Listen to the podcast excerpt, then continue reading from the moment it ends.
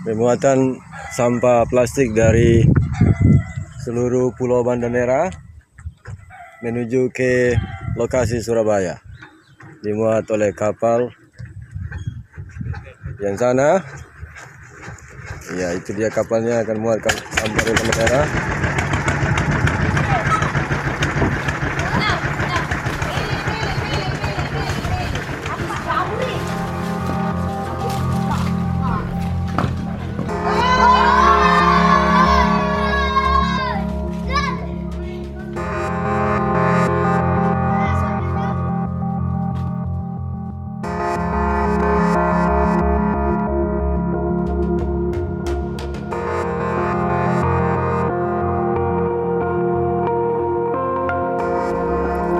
mein Name ist André Baumeister und ich heiße euch herzlich willkommen zum ersten Teil unserer Doppelfolge auf den äh, bzw. über die Banda-Inseln inmitten der indonesischen Banda-See. Warum wir uns in dieser Folge gerade auf dieses winzige Archipel am gefühlten Ende der Welt verirrt haben, ist äh, schnell erklärt. Der Grund dafür ist unsere heutige Gesprächspartnerin und sie heißt Mareike Huhn, genauer Dr. Mareike Huhn ihrerseits promovierte Meeresbiologin und, ja, man kann quasi sagen, Einheimische auf den Banda-Inseln. Kennengelernt habe ich sie jedoch in Bochum, ähm, während sie gerade die Infrastruktur des biologischen Labors an der Roni Bochum für ihre Forschungsarbeit genutzt hat.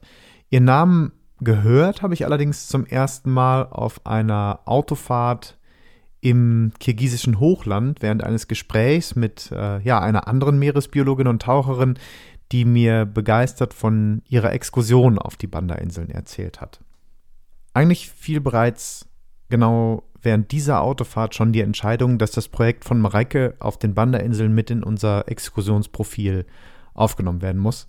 Ja, und kurz, die äh, besagte Meeresbiologin, mit der ich mich in äh, Kirgisistan unterhalten habe, Caroline Gürs und ich, haben uns mit Mareike in Verbindung gesetzt und eine, ja, unserer Meinung nach einzigartige Reise entwickelt, deren Fokus der Lebensraum der tropischen Korallenriffe sein wird.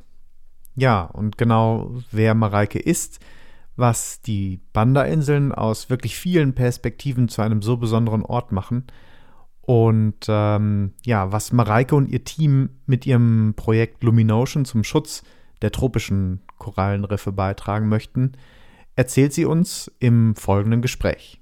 Ja, hallo Mareike. Ähm, großartig, dass du dir die Zeit ähm, für dieses Interview nehmen kannst. Erzähl doch mal ganz kurz, wo du gerade steckst. Ich lebe auf den Banda-Inseln. Das ist eine kleine Inselgruppe in den Molukken.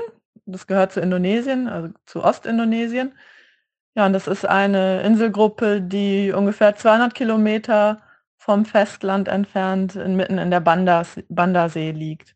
Und die Bandasee ist eine der tiefsten Meere der Welt. Also eine Inselgruppe, die sehr stark geprägt wird durch den offenen Ozean und das faszinierende Leben, was es dort gibt. Hm, jetzt hast du natürlich nicht immer schon da gelebt, sondern du kommst ja ursprünglich aus Deutschland, bist in Deutschland geboren, hast hier studiert. Meeresbiologie meines Wissens nach oder erstmal nur Biologie. Ähm, vielleicht kannst du uns ja mal kurz was zu deinem Werdegang vor ja, deiner Auswanderung nach äh, Indonesien erzählen.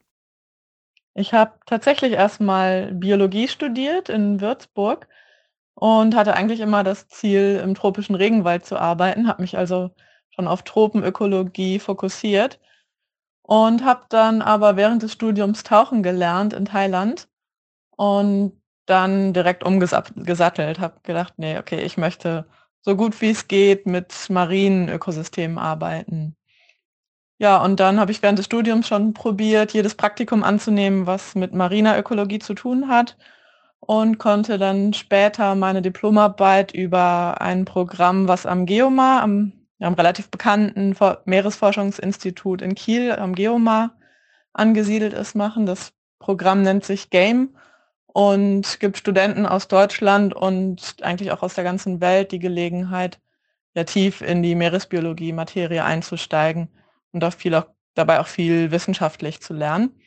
Und darüber bin ich dann zum ersten Mal mit einem Forschungsprojekt nach Indonesien gekommen. Das war dort dann meine mein Partnerinstitut, wo ich sechs Monate lang gearbeitet habe.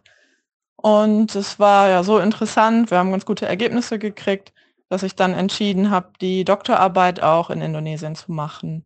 Und so bin ich 2012 dann ja, für meine Doktorarbeit nach Indonesien gegangen, erst nach Bogor, das ist eine Stadt in der Nähe von Jakarta, und äh, dann später auf die Banda-Inseln gekommen. Und ähm, wann, äh, wann war das genau? Äh, also wann bist du das erste Mal auf die Banda-Inseln gekommen? Ähm, und äh, vielleicht kannst du uns ganz kurz noch was zu dem Forschungsprojekt sagen? Also warum dann unbedingt die Banda-Inseln? Also was ist das Spannende an diesem Standort oder war in diesem Fall das Wichtige an dem Standort für deine Forschung? Das erste Mal bin ich tatsächlich schon 2011 auf die Banda-Inseln gekommen, also noch bevor ich mit meiner Doktorarbeit angefangen habe. Ähm, damals stand mein Thema aber schon fest. Also ich habe damals Anträge geschrieben, versucht ein Stipendium zu bekommen. Und in dem Thema ging es um asiatische Grünlippmuscheln. Das ist eine Muschelart, ähnlich wie hier die bekannte Miesmuschel, aber gleiche in grün wortwörtlich. Und ähm, diese Muschelart ist weltweit an vielen Orten invasiv, aber im Westen Indonesiens heimisch.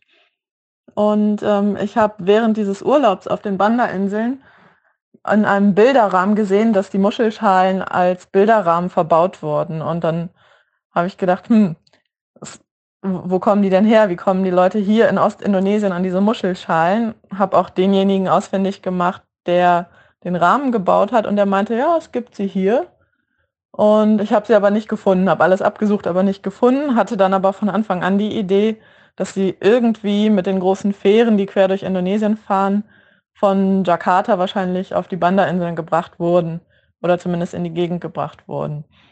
Und ja, ich wollte das von Anfang an gerne in mein Projekt einbauen und habe ja, das tatsächlich dann auch später gemacht. Also habe dann während meiner Arbeit, die hauptsächlich in, in Bogor über diese Grünlippmuscheln stattfand, dann auch immer wieder Besuche nach Ambon machen können, ähm, wo ich dann tatsächlich die Muscheln gefunden habe. Also kurz dazu, Ambon ist der nächstgrößere Hafen oder die nächstgrößere Insel, ähm, wo auch immer große Fähren und so ankommen, von, ja, von Banda aus gesehen.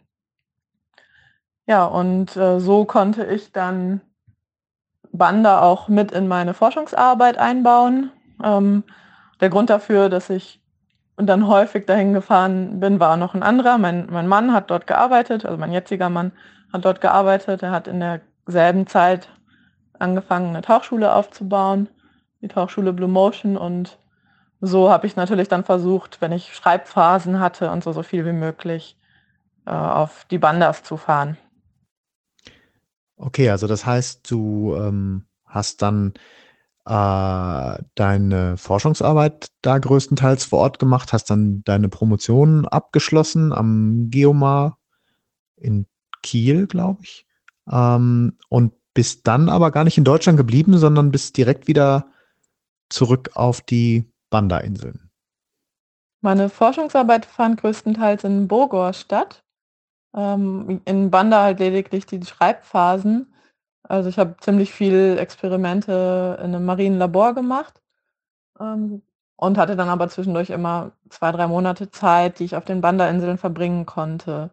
2015, wo ich dann nur noch schreiben musste, bin ich dann endgültig nach Banda gezogen und habe auch parallel dann das eigentlich erste wirklich auf Banda stattfindende Forschungsprojekt starten können. Das war ein Projekt gemeinsam mit einer australischen Uni, ähm, auch gefördert vom Australian National University Projekt. Das ist ein Projekt, was indonesische Forscher unterstützt und auch gemeinsam mit äh, Studenten und einem Dozenten aus Bogor.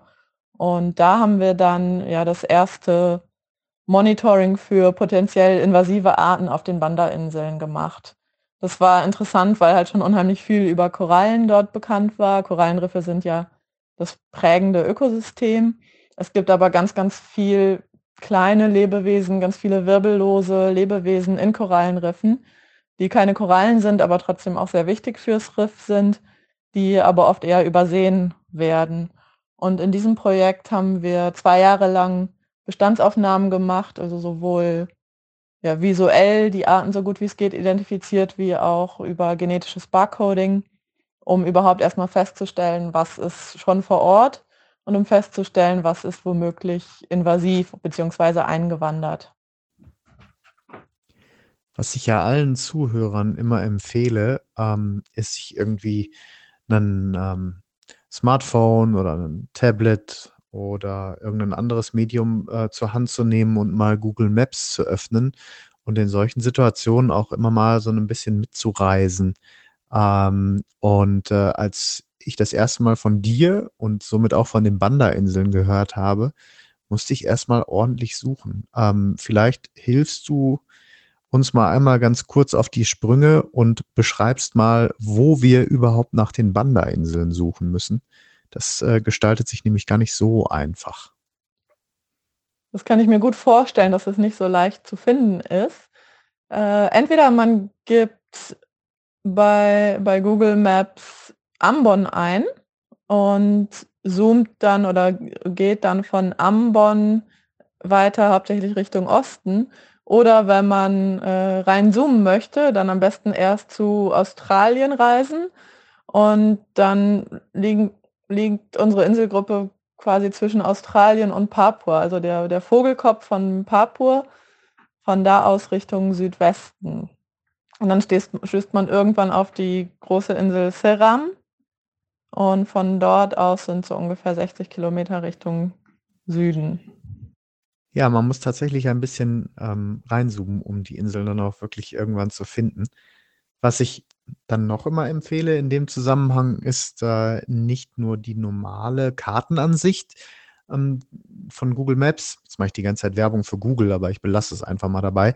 Äh, gibt natürlich auch andere Kartenserver. Ähm, die normale Kartenansicht äh, zu belassen, sondern mal auf die Geländeansicht oder die Satellitenansicht zu stellen, weil man dann nämlich ähm, ja tatsächlich schon so ein paar ganz spannende ähm, Eigenschaften der Landschaft erkennen kann.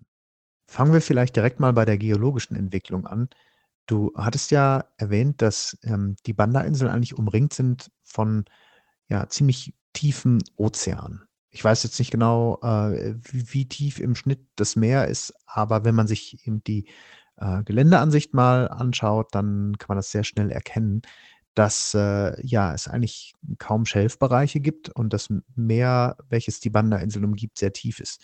Und äh, ja, ich frage mich da natürlich dann auch immer, wie die Inseln entstanden sind, ähm, wie es ja an gerade eben dieser Stelle dazu kommen kann, dass dort auf einmal ja Landmassen zu finden sind. Zur geologischen Entstehung der Banda-Inseln gibt es eigentlich zwei sehr interessante Punkte. Das eine ist, ja, was ich schon gesagt habe, es sind vulkanische Inseln.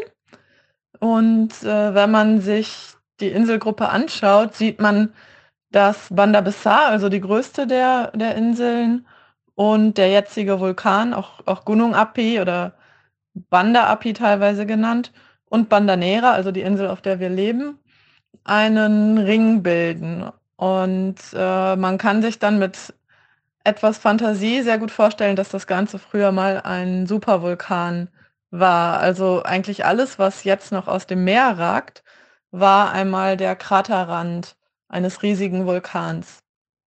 Und das erklärt dann auch, warum die Riffe sehr schnell, sehr steil abfallen. Also ein typisches Riff im Banda fällt schon nach spätestens 50 Metern vom Strand ganz, ganz steil ab. Erstmal bis auf 30 Meter und dann ganz schnell weiter auf 80, 200 und man muss nur wenige hundert Meter weit rausfahren, dann ist das Meer schon 2.000 bis 3.000 Meter tief.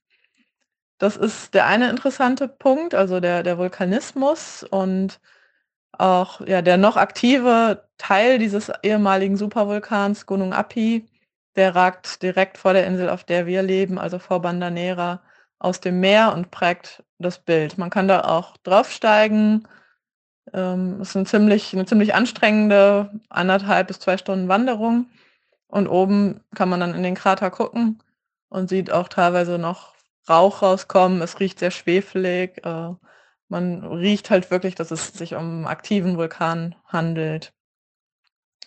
Und das andere wirklich Interessante an der Entstehung der Banda-Inseln ist noch das das Größere Drumherum. Die Platte, die auf der Banda lebt ist Banda liegt, ähm, ist eine sogenannte Fault Plane auf Englisch. Ich glaube, auf Deutsch sagt man Verwerfungsebene und wahrscheinlich kannst du geologisch viel mehr dazu sagen. Und diese Platte ist eigentlich die Platte der Bandasee, der die Bandasee liegt. Das Faszinierende daran ist, dass diese Platte abgekippt ist, weil sich die Nachbarplatte draufgeschoben hat und so die tiefste Stelle des Meeresbodens, den es überhaupt in der Welt gibt, bildet, der nicht in einem Tiefseegraben liegt. Also wir sprechen hier von fast 7000 Meter Tiefe auf einer Meer Ozeanplatte, auf einer Meeresplatte und nicht in einem Graben. Also Graben weiß man ja, gibt es auch bis knapp über 11.000 Meter, aber 7.000 Meter ist unheimlich tief. Und auch die Durchschnittstiefe der Bandasee ist sehr hoch. Und ja, damit ist, ist die Bandasee die, das tiefste Meer Indonesiens und weltweit gesehen, wie gesagt, sogar die tiefste Stelle, die kein Tiefseegraben ist. Und das Ganze ist erst seit nicht so langer Zeit bekannt, seit 2017 oder 18. Und zwar ist es bei einer australischen Expedition aufgefallen, dass die Insel, die nördlich von den Banda-Inseln liegt, die große Insel Seram, dass die ja so aussieht wie, von Weitem so aussieht wie das eine Ende, das obere Ende dieser abgekippten Platte. Also es ist wie so eine schräge Platte. Im, am nördlichen Ende guckt diese Insel Seram raus und am südlichen Ende befindet sich die tiefste Stelle oder südöstlichen Ende befindet sich die tiefste Stelle der Banda-See. Und das ist dann die Grenze zur äh, Arafura-Platte und zum Arafura-Meer. Und ja, damit, ja, daher kommt eigentlich so vieles der faszinierenden Natur, der faszinierenden Unterwasserwelt von Banda, weil es gleichzeitig dadurch dann zum Anlockpunkt für migrierende Wale wurde, ähm, für Tiefseefische und, und so weiter. Es ist immer kaltes, auch nährstoffreiches, genug nährstoffreiches Wasser vorhanden, um unheimlichen Artenreichtum zu versorgen. Und das Schöne ist wirklich, wenn man einmal davon weiß, dass man das auch sehen kann, wenn man auf dem Schiff unterwegs ist und hat einen klaren Tag, schaut zur Insel Seram rüber und sieht dann, wie diese Bergrücken da aus dem Wasser ragen, dann kann man sich das echt sehr gut vorstellen. Ja, du hattest gerade eine Sache gesagt, die ich auch immer ähm, denjenigen äh, sage, die sich eigentlich nicht so sehr für die Geologie interessieren, aber ähm, ich weise auch immer so gerne darauf hin, dass die geologischen Bedingungen ähm, immer die Grundlage sind, auch für die Entwicklung des Lebens ähm, das heißt einmal für die biologischen Grundlagen und dann eben auch für die Siedlungsgeschichte. Deswegen kann man ähm, eben die Dinge, über die wir jetzt reden werden, gar nicht, und darauf hattest du eben hingewiesen, unabhängig von der Geologie betrachten. Ja, und bleiben wir direkt mal im Meer und da stelle ich jetzt mal einfach ganz geradeaus die Frage, inwieweit haben die geologischen Bedingungen die biologische Vielfalt der Bandasee beeinflusst? Vermutlich gibt es fast kein besseres Beispiel als das indonesische Archipel und auch die Bandasee dafür, wie geologische Bedingungen Leben beeinflussen können. Ich fange mal beim indonesischen Archipel an, weil ja das auch natürlich mit der Bandasee zusammenhängt. Indonesien ist ja eine Inselgruppe, die aus über 17.000 Inseln besteht und sich über 5000 Kilometer von Ost nach West erstreckt. Und zwischen diesen ganzen Inseln liegen immer nur sehr, sehr enge Meeresstraßen. Und durch diese Meeresstraßen muss sich sämtli müssen sich sämtliche Wassermassen aus dem Pazifik in den indonesischen Ozean drücken. Man spricht auch vom indonesischen Durchflusssystem. Und teilweise ist ja da findet man sogar einen Meereslevelunterschied von bis zu einem Meter zwischen Pazifik und Indis Indischem Ozean. Und diese ganzen Wassermassen müssen halt durch diese engen Verbindungen zwischen den Inseln durch. Und das erzeugt unheimlich starke Strömungen. Und starke Strömungen sind wiederum die ideale Bedingung für Korallen. Korallen brauchen ja, bedingt Nährstoffe, geringe Nährstoffe, aber brauchen auch bedingt Nährstoffe, brauchen sehr viel Sauerstoff und äh, brauchen Plankton als zusätzliche Nahrungsgrundlage zusätzlich zum Photosynthese betreiben über ihre symbiotischen Algen. Und dafür sind einfach Strömungen perfekt. Und es ist auch, ja, diese Strömungen sind der mit ausschlaggebende Grund, warum Indonesien zum artenreichsten Korallengebiet der Welt geworden ist. Also das wäre ohne diese Geologie sicher nicht so entstanden. Dazu kommt dann bei der Bandersee, dass die Bandersee durch ihre Tiefe wie ein großer Wasserspeicher ist für diese ganzen Wassermassen, die aus dem Pazifik in den Indischen Ozean drücken. Und äh, durch, dadurch, dass es ein Wasserspeicher ist, entsteht quasi ein Pumpeneffekt. Nur, ich glaube, im Schnitt waren es alle sieben Jahre, wird das Wasser, was in der Bandersee ist, einmal wieder erneuert. Und dadurch entsteht ein Puffer und das Ganze hält ja mit die lokalen Zirkulationen im Gang und hat auch, auch, auch natürlich Auswirkungen auf globale Meeresströmungen. Dieses Puffersystem und in Indonesien wird oft davon gesprochen, dass die Banda-See das Herz des indonesischen Durchflusssystems ist. Also alles hängt sehr eng zusammen und dadurch bedingt dann natürlich die idealen Lebensbedingungen für Korallen und alles, was damit zusammenhängt. Also Fische, wirbellose Tiere in den Riffen, äh, Meeressäuger, Schildkröten und so weiter. Kannst du vielleicht in Bezug auf die Artenvielfalt mal etwas konkreter werden? Also welche ja uns bekannten Arten, da musst du natürlich jetzt nicht ins Detail gehen, gerade was so die ganze Flora und Fauna ähm, in und an den Riffen betrifft, die wir ja eh nicht kennen, aber welche bekannten Meeressäuger zum Beispiel ähm, oder welche, welche Haiarten findet man denn bei euch? Wie gesagt, findet man um die Banda-Inseln rum, dadurch, dass das Meer ja so tief ist, ganz viele seltene und auch große Arten. Und Beispiele sind da zum Beispiel äh, Orcas. Also mir ist tatsächlich auch schon mal ein Pod Orcas begegnet, um, vom Boot aus. Da bin ich dann nicht ins Wasser gesprungen. Und ja, das fast faszinierendste sind eigentlich die Blauwale, die jeden November Ende Oktober, Anfang November durchziehen. Wenn man Glück hat und ist zu dieser Zeit mit dem Boot unterwegs, hat man sehr, sehr gute Chancen, Blauwale zu sehen. Wir hatten schon Tage, wo wir auf einem Bootsausflug ähm, acht verschiedene Blauwale gesehen haben, die dann alle in die gleiche Richtung, Richtung Süden ziehen. Und man kann aber auch Pottwale sehen, verschiedene kleinere Walarten. Wir haben eine Gruppe von äh, Melon-Headed Whales, auf, auf Deutsch Breitschnauzen, Delfine. Das ist ja eine Delfinart, die eigentlich immer um die Inseln rum zu finden sind und zwar eine Schule von 200 Stück ungefähr. Die sieht man sehr, sehr verlässlich, fast jedes Mal, wenn man am späten Nachmittag dann mit dem Boot nach Hause fährt. Und also das sind so die, die Meeressäuger, die wir haben. Und ja, Haie haben wir, was auch sehr besonders ist. Wir haben im September, Oktober, November auf große Schulen von Scallop Hammerheads, also Hammerhaie, die zweitgrößte Art von Hammerhaien. Und da ist auch noch relativ wenig drüber bekannt. Man weiß oder vermutet, dass die Gruppen bilden, ähm, um, äh, um sich zu paaren. Also wahrscheinlich sind das größtenteils Gruppen von Weibchen, die dann darauf warten, dass die Männchen dann irgendwann dazu stoßen für die Paarung.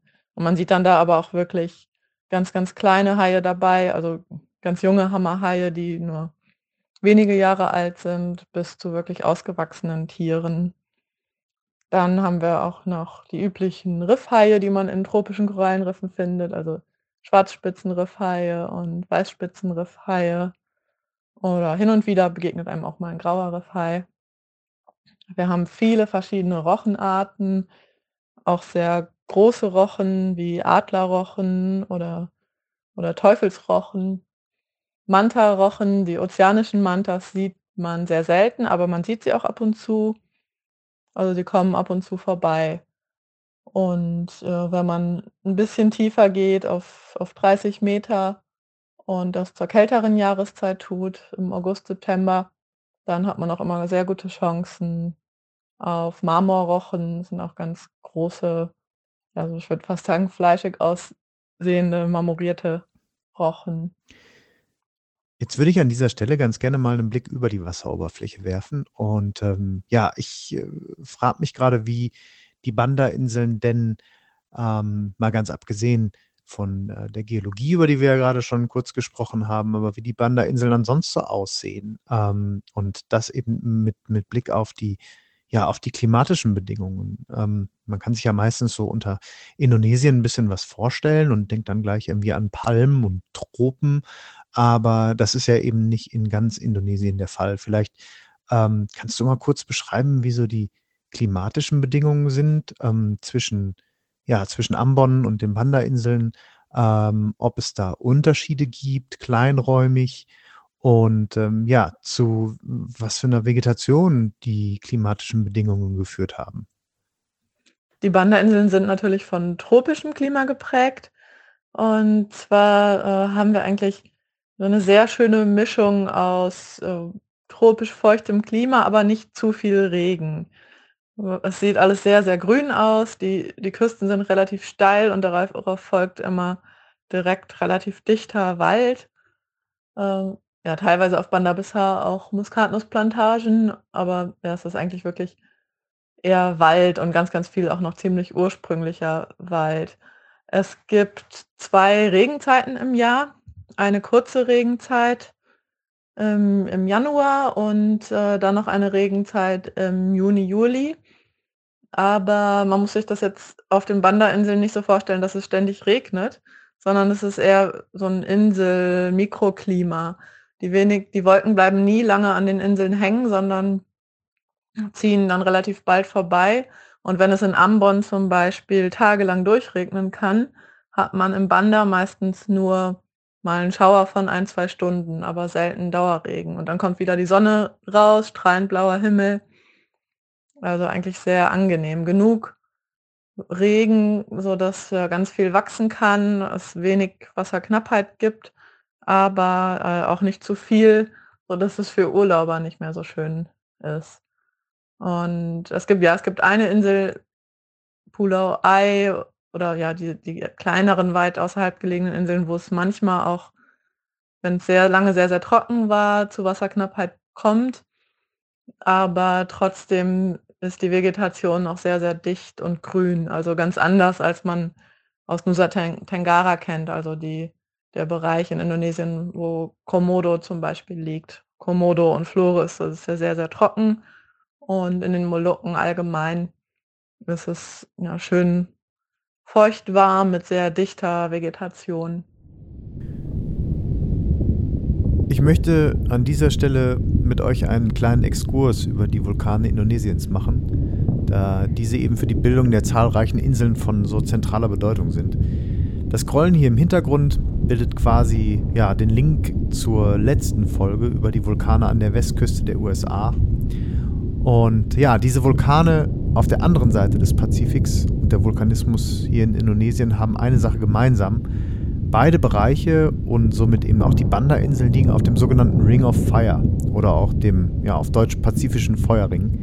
Dieser bezeichnet eine durchgehende Kette von Vulkanen, die sich von Neuseeland über die Hebriden, die Salomonen, Neuguinea, Indonesien und die Philippinen erstreckt. Weiter in Richtung Norden schließen sich dann die japanischen Inseln an, die Kurillen und Kamtschatka. Die Aleuten bilden die nordamerikanische Verlängerung über Alaska, die sich dann letztendlich in Richtung Süden über die gesamte nord-, mittel- und südamerikanische Pazifikküste bis in den äußersten Süden Chiles fortsetzt. Die Ursache für den pazifischen Feuerring bildet ein Zusammenhang unterschiedlicher sogenannter Subduktionszonen an den Rändern des Pazifikbeckens. Hier tauchen unterschiedliche Lithosphärenplatten mit ozeanischer Kruste unter andere Lithosphärenplatten ab. Diesen Vorgang hatte in der vergangenen Folge bereits Herr Professor Dr. Andreas Flitsch genauer für uns beschrieben. Der Effekt dieser Subduktion zeigt sich an der Erdoberfläche dann in Form von aktivem Vulkanismus. Bei Absinken der ozeanischen Platte unter eine andere Platte, der eben sogenannten Subduktion, weist das Gestein der ozeanischen Platte einen sehr hohen Gehalt an Wasser auf. Bei erhöhtem Druck und Temperatur setzt der erhöhte Wassergehalt wiederum den Schmelzpunkt des Gesteins deutlich herab. Das aufgeschmolzene Gestein oder eben anders Magma nimmt dann eine geringere Dichte an und bewegt sich deshalb nach oben in Richtung der Erdoberfläche. Ja, und das Ergebnis dieser Prozesse zeigt sich eben dann in Form von aktivem Vulkanismus. Das Besondere an Indonesien ist, dass sich hier auf den Inseln mitunter die heftigsten Vulkanausbrüche der vergangenen 100.000 Jahre ereignet haben. Beschäftigt man sich mit ähm, diesen besonders intensiven Ausbrüchen in der jüngeren Erdgeschichte, muss man zunächst die Intensität der Eruptionen klassifizieren. Das gängigste System hierfür ist der sogenannte Vulkanexplosionsindex, dessen Klassifikationsgrundlage das Volumen des bei einem Ausbruch geförderten Materials, der sogenannten Tephra, ist. Insgesamt gibt es hier neun Stufen zwischen 0 und 8. Ausbrüche der Stufe 8 gab es im Holozän, also den letzten 10.000 Jahren, nicht. Eine der letzten Eruptionen dieser Stufe ereignete sich aber hier in Indonesien, genauer auf der Insel Sumatra am heutigen Toba-See vor ca. 74.000 Jahren. Diese Eruption war so heftig, dass sie nachweislich Auswirkungen auf das Klimasystem der Erde hatte. Nur zum Vergleich, beim Ausbruch des Mount St. Helens 1980, über den wir ja in der vergangenen Folge gesprochen haben, ähm, immerhin eine Eruption der Stufe 5, wurde ein Tephra-Volumen von 1,2 Kubikkilometern gefördert. Das ausgeworfene Material am Toba-See betrug insgesamt 2800 Kubikkilometer. Weitere bekannte große Eruptionen in Indonesien waren die des Rinjani auf Lombok 1257 nach Christus und eine besonders bekannte Eruption des Tambora auf der Insel Sumbawa 1815. Beides waren Ereignisse der Stufe 7. Der Ausbruch des Tambora führte zu dem sogenannten Jahr ohne Sommer 1816, welches insbesondere in Europa zu schweren Missernten und infolgedessen zu folgeschweren Hungersnöten führte.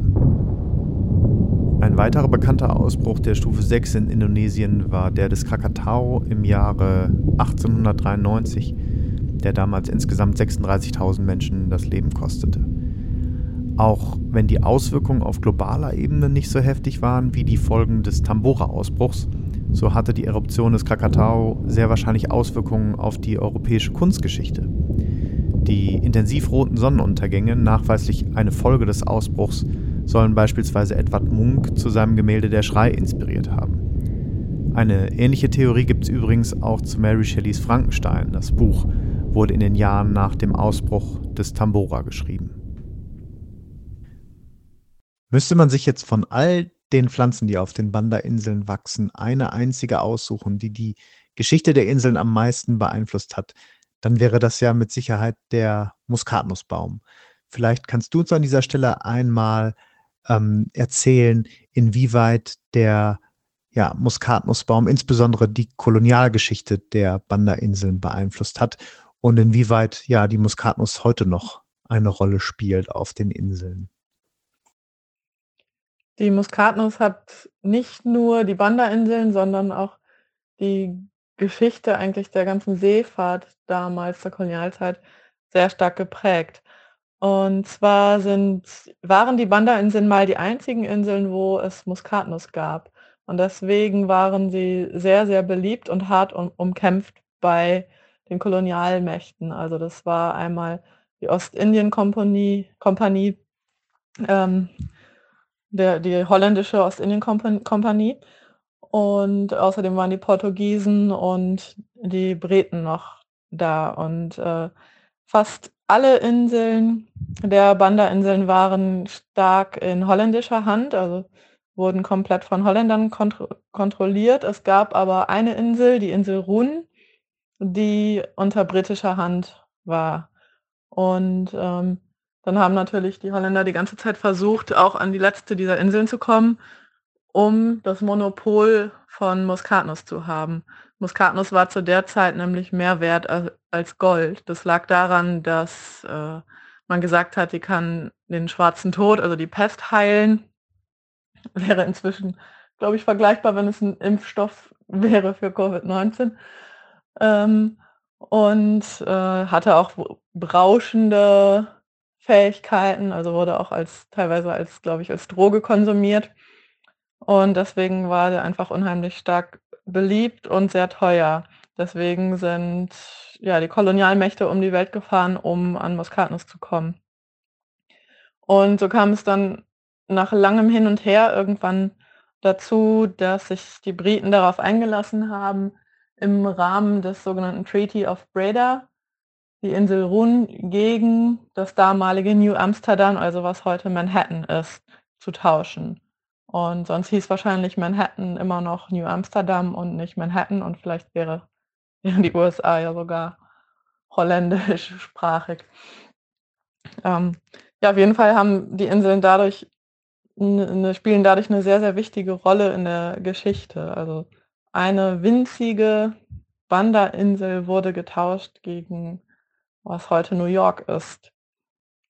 Das kann man sich kaum noch vorstellen, aber ja, war so. Und man sieht auch immer noch, dass äh, Muskatnuss eine wichtige Rolle spielt auf Banda. Vor allen Dingen auf Banda Bissar, der größten Insel, gibt es große Muskatnussplantagen. Das ist nicht so, wie man sich, Mus wie man sich Plantagen jetzt vorstellt, sondern das sind eigentlich Mischwälder aus tropischen Mandelbäumen und Muskatnussbäumen. Die tropischen Mandelbäume sind riesig und wichtig für die Muskatnuss, weil sie den Muskatnussbäumen Schatten spenden. Und ja, der schöne Nebeneffekt ist natürlich, dass man auch noch tropische Mandeln ernten kann. Wenn man auf Banda ist, gibt es ganz tolle geführte Touren in diese Plantagen, wo dann wirklich sehr gut ausgebildete Guides einem alles über die Kolonialgeschichte und auch über die Verwendung der Gewürze und den Verkauf der Gewürze heutzutage erzählen kann. Es gibt leider bisher keine Möglichkeit, außerhalb von Banda an die Bandanuss zu kommen, die immer noch speziell ist als Muskatnuss, weil alles ähm, in den Export geht. Also die Bandanuss wird dann gemischt mit Muskatnüssen aus anderen Regionen in Indonesien, sodass es leider keine Deklaration dafür gibt. Also wenn man wirklich die ursprünglichen Muskatnüsse, die es mal gab, probieren möchte, dann muss man dafür nach Banda kommen. Und man findet auch jetzt Muskatnuss in allen möglichen Gerichten. Es gehört wirklich fest auf den Speiseplan. Wie würdest du denn jetzt ähm, die wirtschaftliche Struktur auf den, auf den Banda-Inseln beschreiben? Ist die ja, Muskatnuss immer noch quasi Haupteinnahmequelle? Ähm, und äh, welche Rolle hat der Tourismus mittlerweile? Also ähm, man möchte ja erstmal, also so war es zumindest bei mir, weil ich noch nie vorher von den Banda-Inseln gehört habe, äh, möchte man erstmal nicht denken, dass ähm, ja die Banda-Inseln touristisch stark erschlossen sind, aber das ist ja anders. Ich glaube, insbesondere der Tauchtourismus spielt ja schon ähm, aufgrund der Bedingungen, die du ja auch vorhin genannt hast, eine recht große Rolle, also zumindest wirtschaftlich.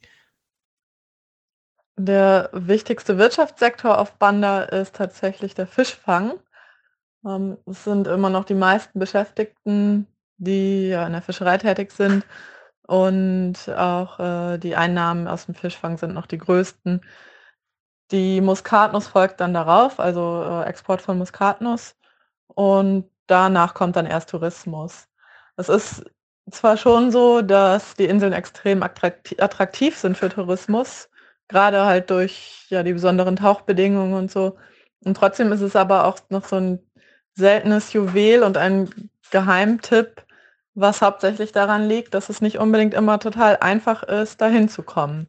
Es ist nicht so, dass man von Deutschland aus einfach einen Flug buchen kann und dann weiß, okay, in 20 Stunden oder so komme ich auf den Inseln an, sondern man muss es halt deutlich gründlicher organisieren.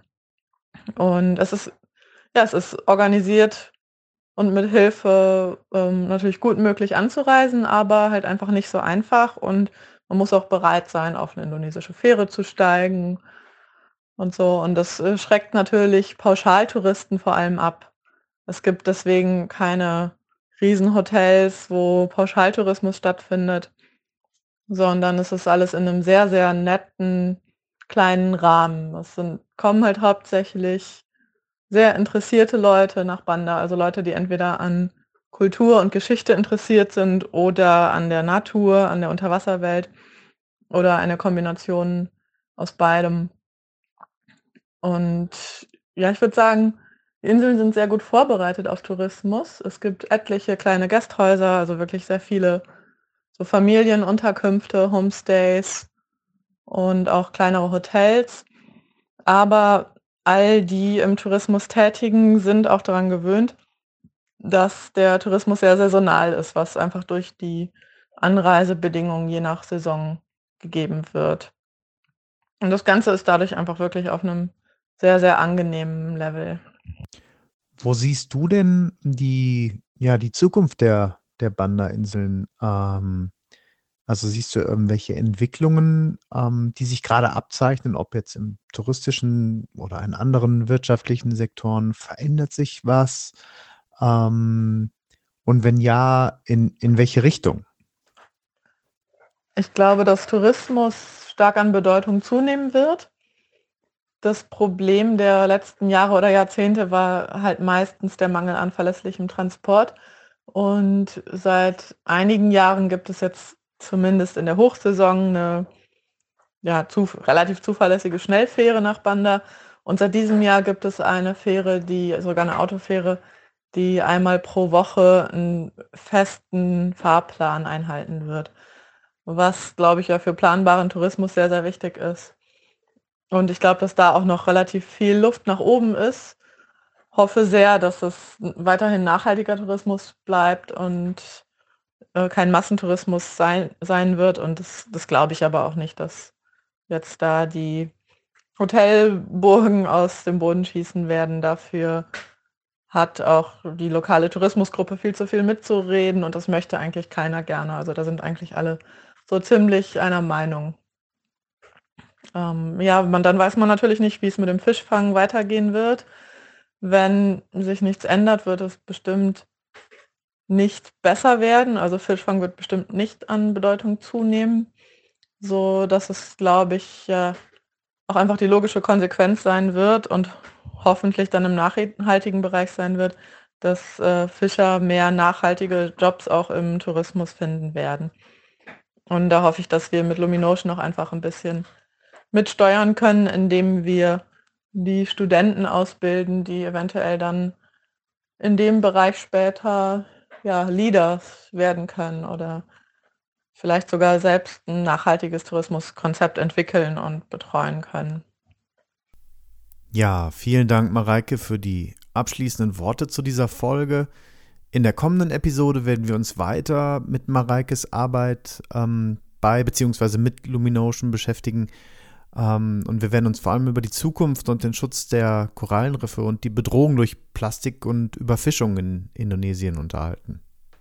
Wenn ihr jetzt etwas mehr über die Banda-Inseln erfahren möchtet, schaut gerne auch einmal auf unserem Blog bei framsciencetravel.de vorbei. Hier haben wir noch ähm, ein wenig Bild- und Kartenmaterial für euch zusammengestellt.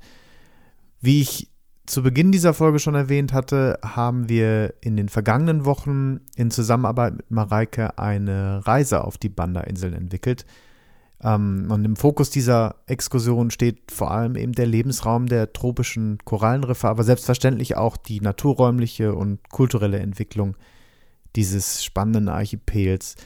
Vor allem aber wollen wir mit dieser Reise auch Mareikes Arbeit zum Schutz dieser einzigartigen Unterwasserwelt fördern und unterstützen.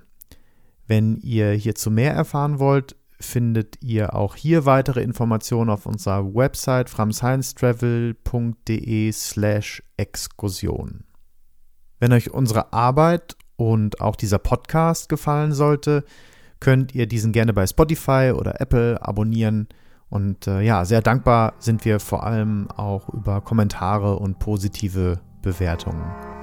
In diesem Sinne freue ich mich auf die nächste Folge mit Mareike und wünsche euch an dieser Stelle alles Gute. Bleibt gesund, auf bald, euer André.